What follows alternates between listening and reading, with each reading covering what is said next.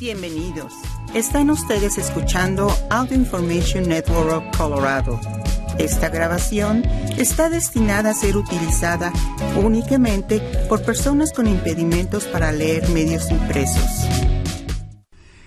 Muchísimas gracias por acompañarnos en oración semanal. Mi nombre es Waldemar Pérez. Oremos ahora esta gran parábola, aquella de las diez doncellas. Cinco de ellas eran astutas y preparadas. Las otras cinco eran insensatas y que no pensaron en prepararse adecuadamente. Y el motivo de lo que leeremos es una boda, o antes de la boda, una gran festividad de sus vidas, amigos, familiares que, que vienen a esa boda. El simbólico acto del matrimonio era cuando la novia era llevada en procesión a la casa del novio, donde viviría con una gran fiesta. Aunque ellos después de casarse no se iban de luna de miel, como lo que hacemos hoy en día. ¿Y por qué una boda en este pasaje de San Mateo? Bueno, oigamos ahora lo que San Mateo nos da con esos trece versículos. Es la lectura del Santo Evangelio de San Mateo, capítulo 25, con versículos 1 al 13. En aquel tiempo, Jesús dijo a sus discípulos esta parábola. El reino de los cielos es semejante a diez jóvenes que tomando sus lámparas salieron al encuentro del esposo. Cinco de ellas eran descuidadas y cinco previsoras. Las descuidadas llevaron sus lámparas, pero no llevaron aceite para llenarlas de nuevo. Las previsoras, en cambio, llevaron cada una un frasco de aceite junto con su lámpara. Como el esposo tardaba, les entró sueño a todas y se durmieron. A medianoche se oyó un grito Ya viene el esposo, salgan a su encuentro. Se levantaron entonces todas aquellas jóvenes y se pusieron a preparar sus lámparas.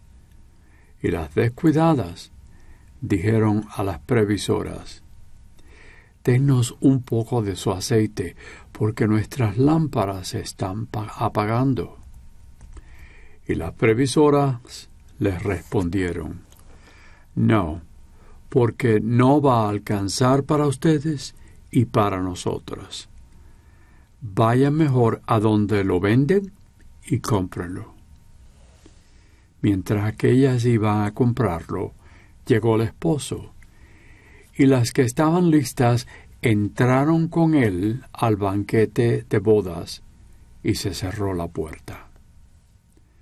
Más tarde llegaron las otras jóvenes y dijeron, Señor, Señor, ábrenos. Pero él les respondió, Yo les aseguro que no las conozco. Estén pues preparados, porque no saben ni el día ni la hora. Palabra de Dios.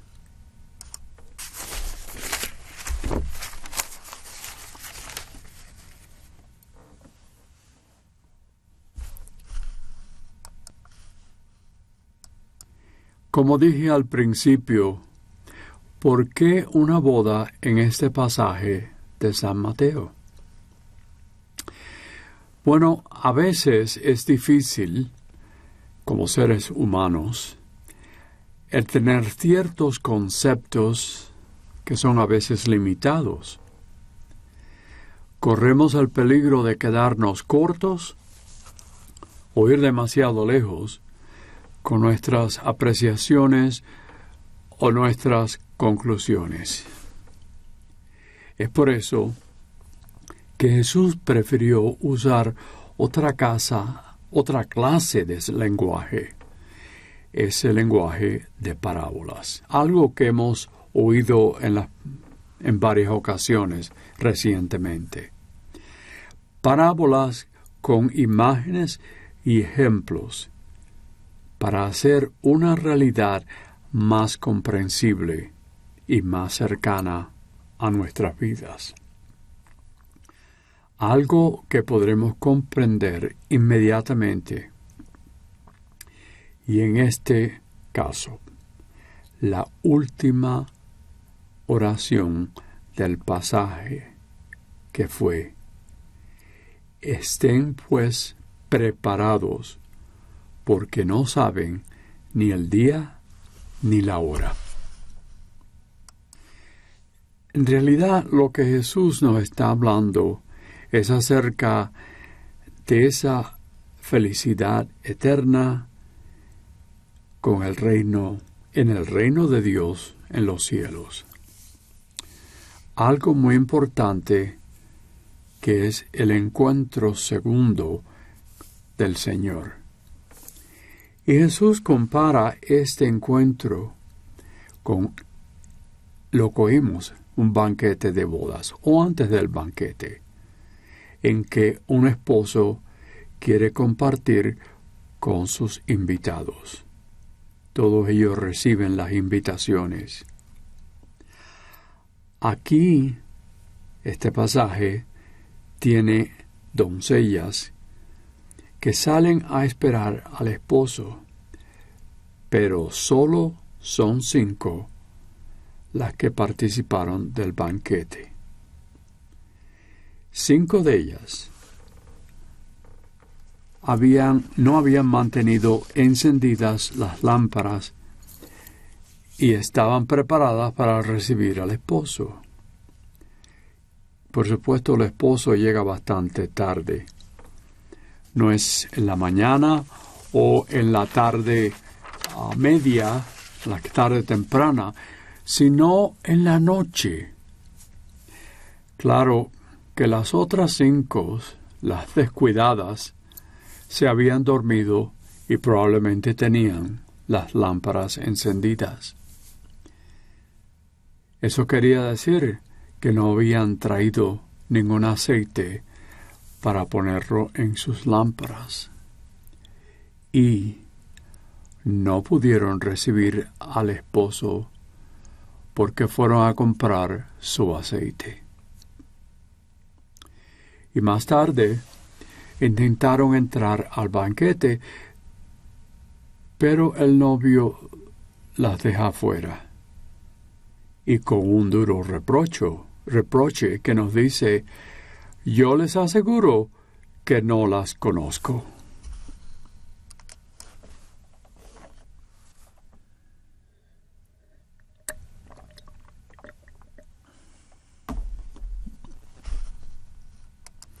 Muchísimos años atrás, durante eh, casi el último de el bachillerato, tenía que tomar la última prueba, que era de, creo que eran matemáticas o no, biología.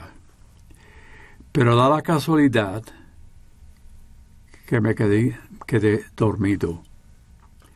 Y de pronto, cuando desperté y al ver lo tarde que era, me apresuré a llegar al colegio por, por un autobús, pero la prueba había empezado ya como una hora antes.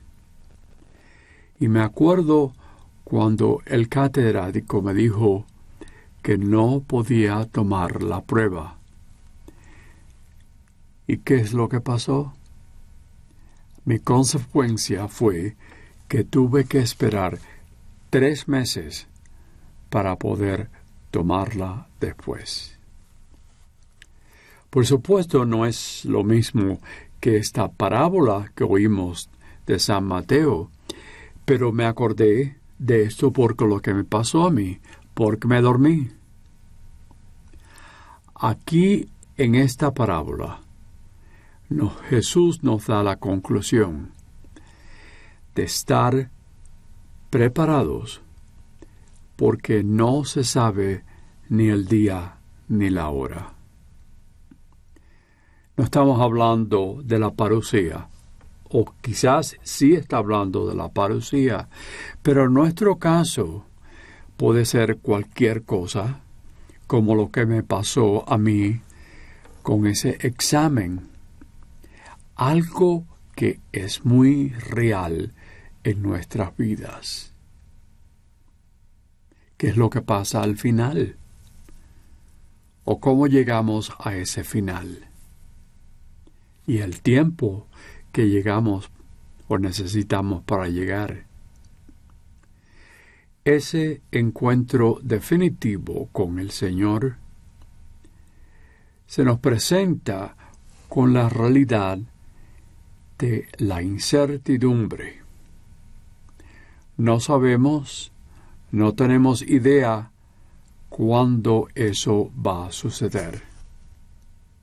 Por supuesto sabemos quizás unos amigos o un amigo o una amiga que murió por algo que les pasó inmediatamente, un paro del corazón. No sabía cuándo llegaría ese momento. Y por supuesto, lo mismo por nosotros. No sabíamos cuándo esto pasaría. Y pasó algo horrible. Como dije, no tenemos idea cuándo va a suceder y si Jesús nos habla de esta incertidumbre, no lo hace para llevar, llenarnos de miedo o tener angustia, simplemente para vivir preparados siempre, porque sólo si estamos despiertos y vivimos vigilantes con esa actitud de espera activa, podremos hacer posible que se realice nuestro encuentro con el Señor. No podemos ser como las cinco insensatas doncellas, sino como las cinco previsoras con lámparas que encendieron y la estaban preparando con el aceite.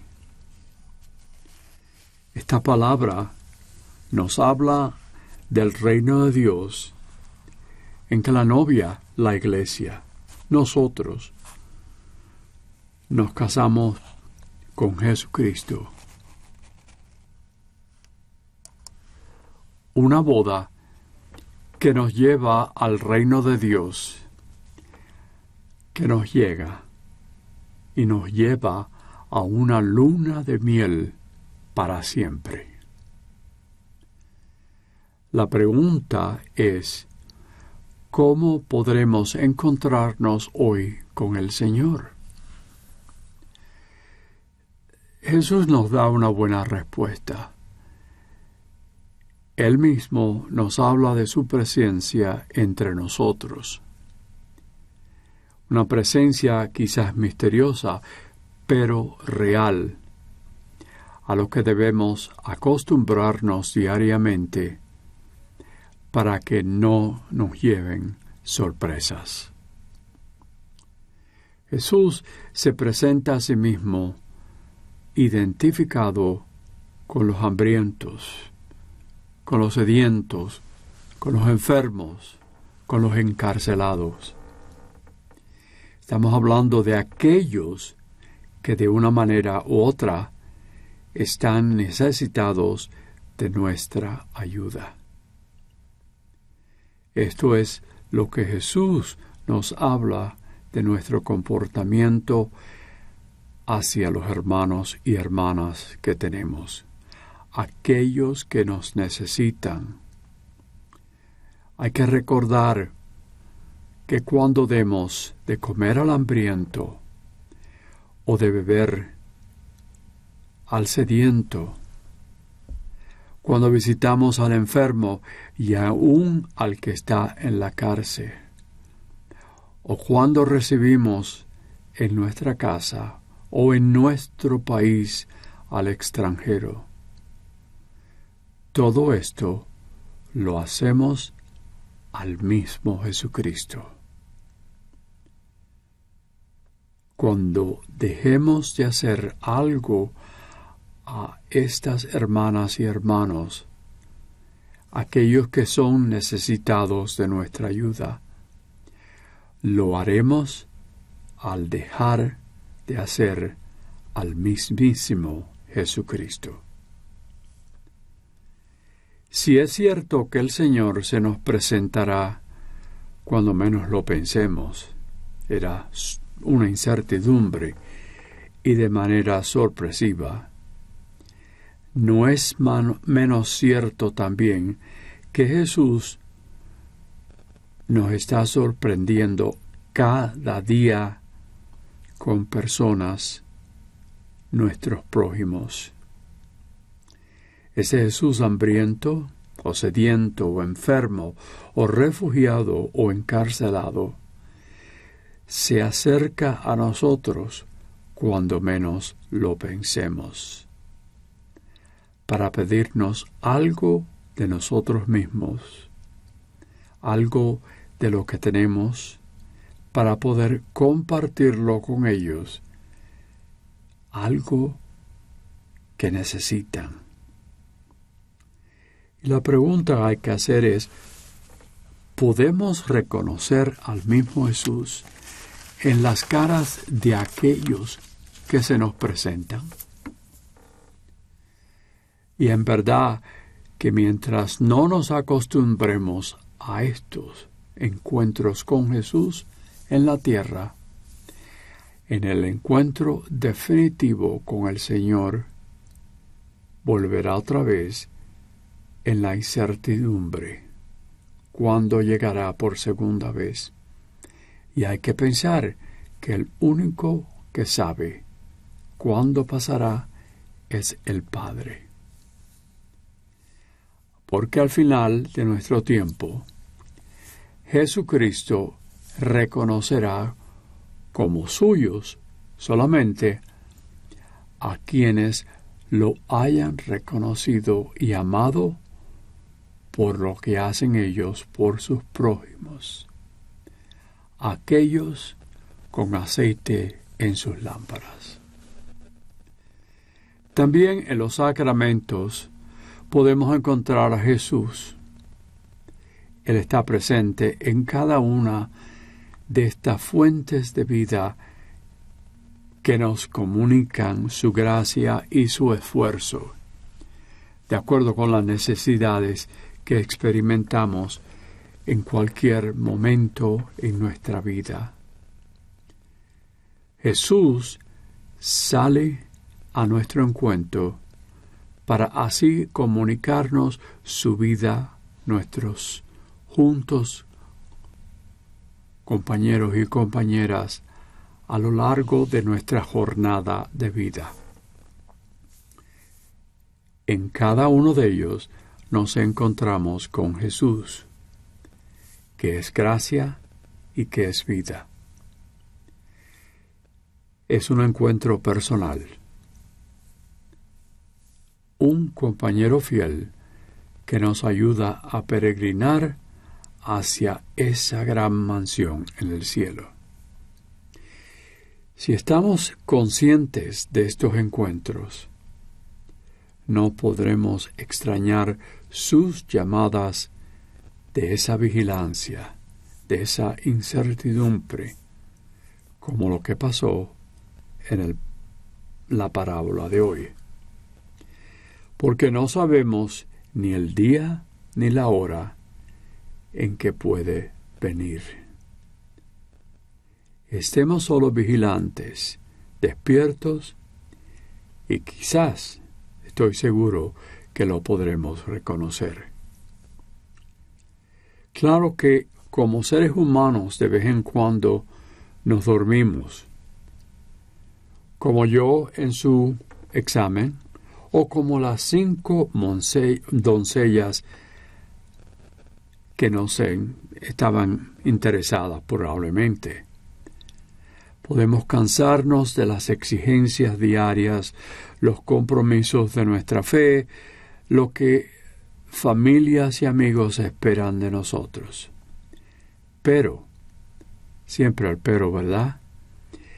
Es necesario que mantengamos en reserva el aceite de la fe. Que podemos estar seguros que cuando seamos capaces de reconocer a Cristo en la tierra, de una manera a otra, entonces Él nos ha de reconocer como suyos en el eterno reino de Dios.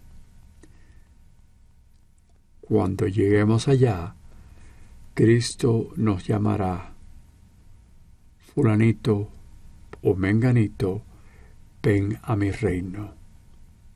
Te recibo con mucha alegría. Hermanos o hermanas, bienvenidos, entren en mi reino de vida eterna. Amén. Recemos ahora por un momento para que Jesús nos dé la fuerza para llevar nuestra cruz. Una cruz que llevamos eh, cada día. En días en que nuestra vida parece demandarnos con muchas inquietudes, problemas y preocupaciones. Jesús danos la fuerza para llevar nuestra vida. Cuando experimentamos una gran solitud dentro de nosotros y quizás el dolor de una separación que llena nuestros espíritus afuera, Jesús, danos la fuerza para llevar nuestra cruz. Cuando sentimos el dolor del mundo, y estamos unidos en compasión con los que sufren. Jesús, danos la fuerza para llevar nuestra cruz. Cuando luchamos con una decisión para resolver algo que pensamos es bueno y el tiempo que lleva el hacerlo, Jesús, danos la fuerza para llevar nuestra cruz. Cuando estamos con una persona que tiene una enfermedad física o mental, cuando vigilamos esa persona que quizás tenga una enfermedad fatal. Jesús, danos la fuerza para llevar nuestra cruz. Cuando nos sentimos cansados y extenuados, y sentimos que nuestra energía se nos agota, Jesús, danos la fuerza para llevar nuestra cruz. Cuando se nos pide un tiempo extra, o cuando se nos pide la generosidad de nuestro tiempo y nuestra presencia personal. Jesús, danos la fuerza para llevar nuestra cruz cuando se nos desafía a arriesgar nuestra seguridad y aceptar un nuevo crecimiento en una relación contigo mismo. Jesús, danos la fuerza para llevar esta cruz. Cuando experimentamos los efectos de nuestra edad, o quizás nuestra enfermedad física o mental, Jesús, danos la fuerza para llevar nuestra cruz. Cuando nos sentimos desalentados, desolados y con depresión, y quizás no deseamos estar con otros. Jesús, danos la fuerza para llevar nuestra cruz. Jesús crucificado, ayúdanos a llevar nuestra cruz día a día, que con nuestras cruces podamos crecer contigo. Ayúdanos a apoyarnos y aprender de ti, que no pensemos en nuestra autocompasión, sino que confiemos en tu presencia para recibir tu fe. Amén. Si ha disfrutado de este programa, por favor suscríbase a nuestro servicio gratuito en nuestra página web www.aincolorado.org o llamando al 303-786-7777.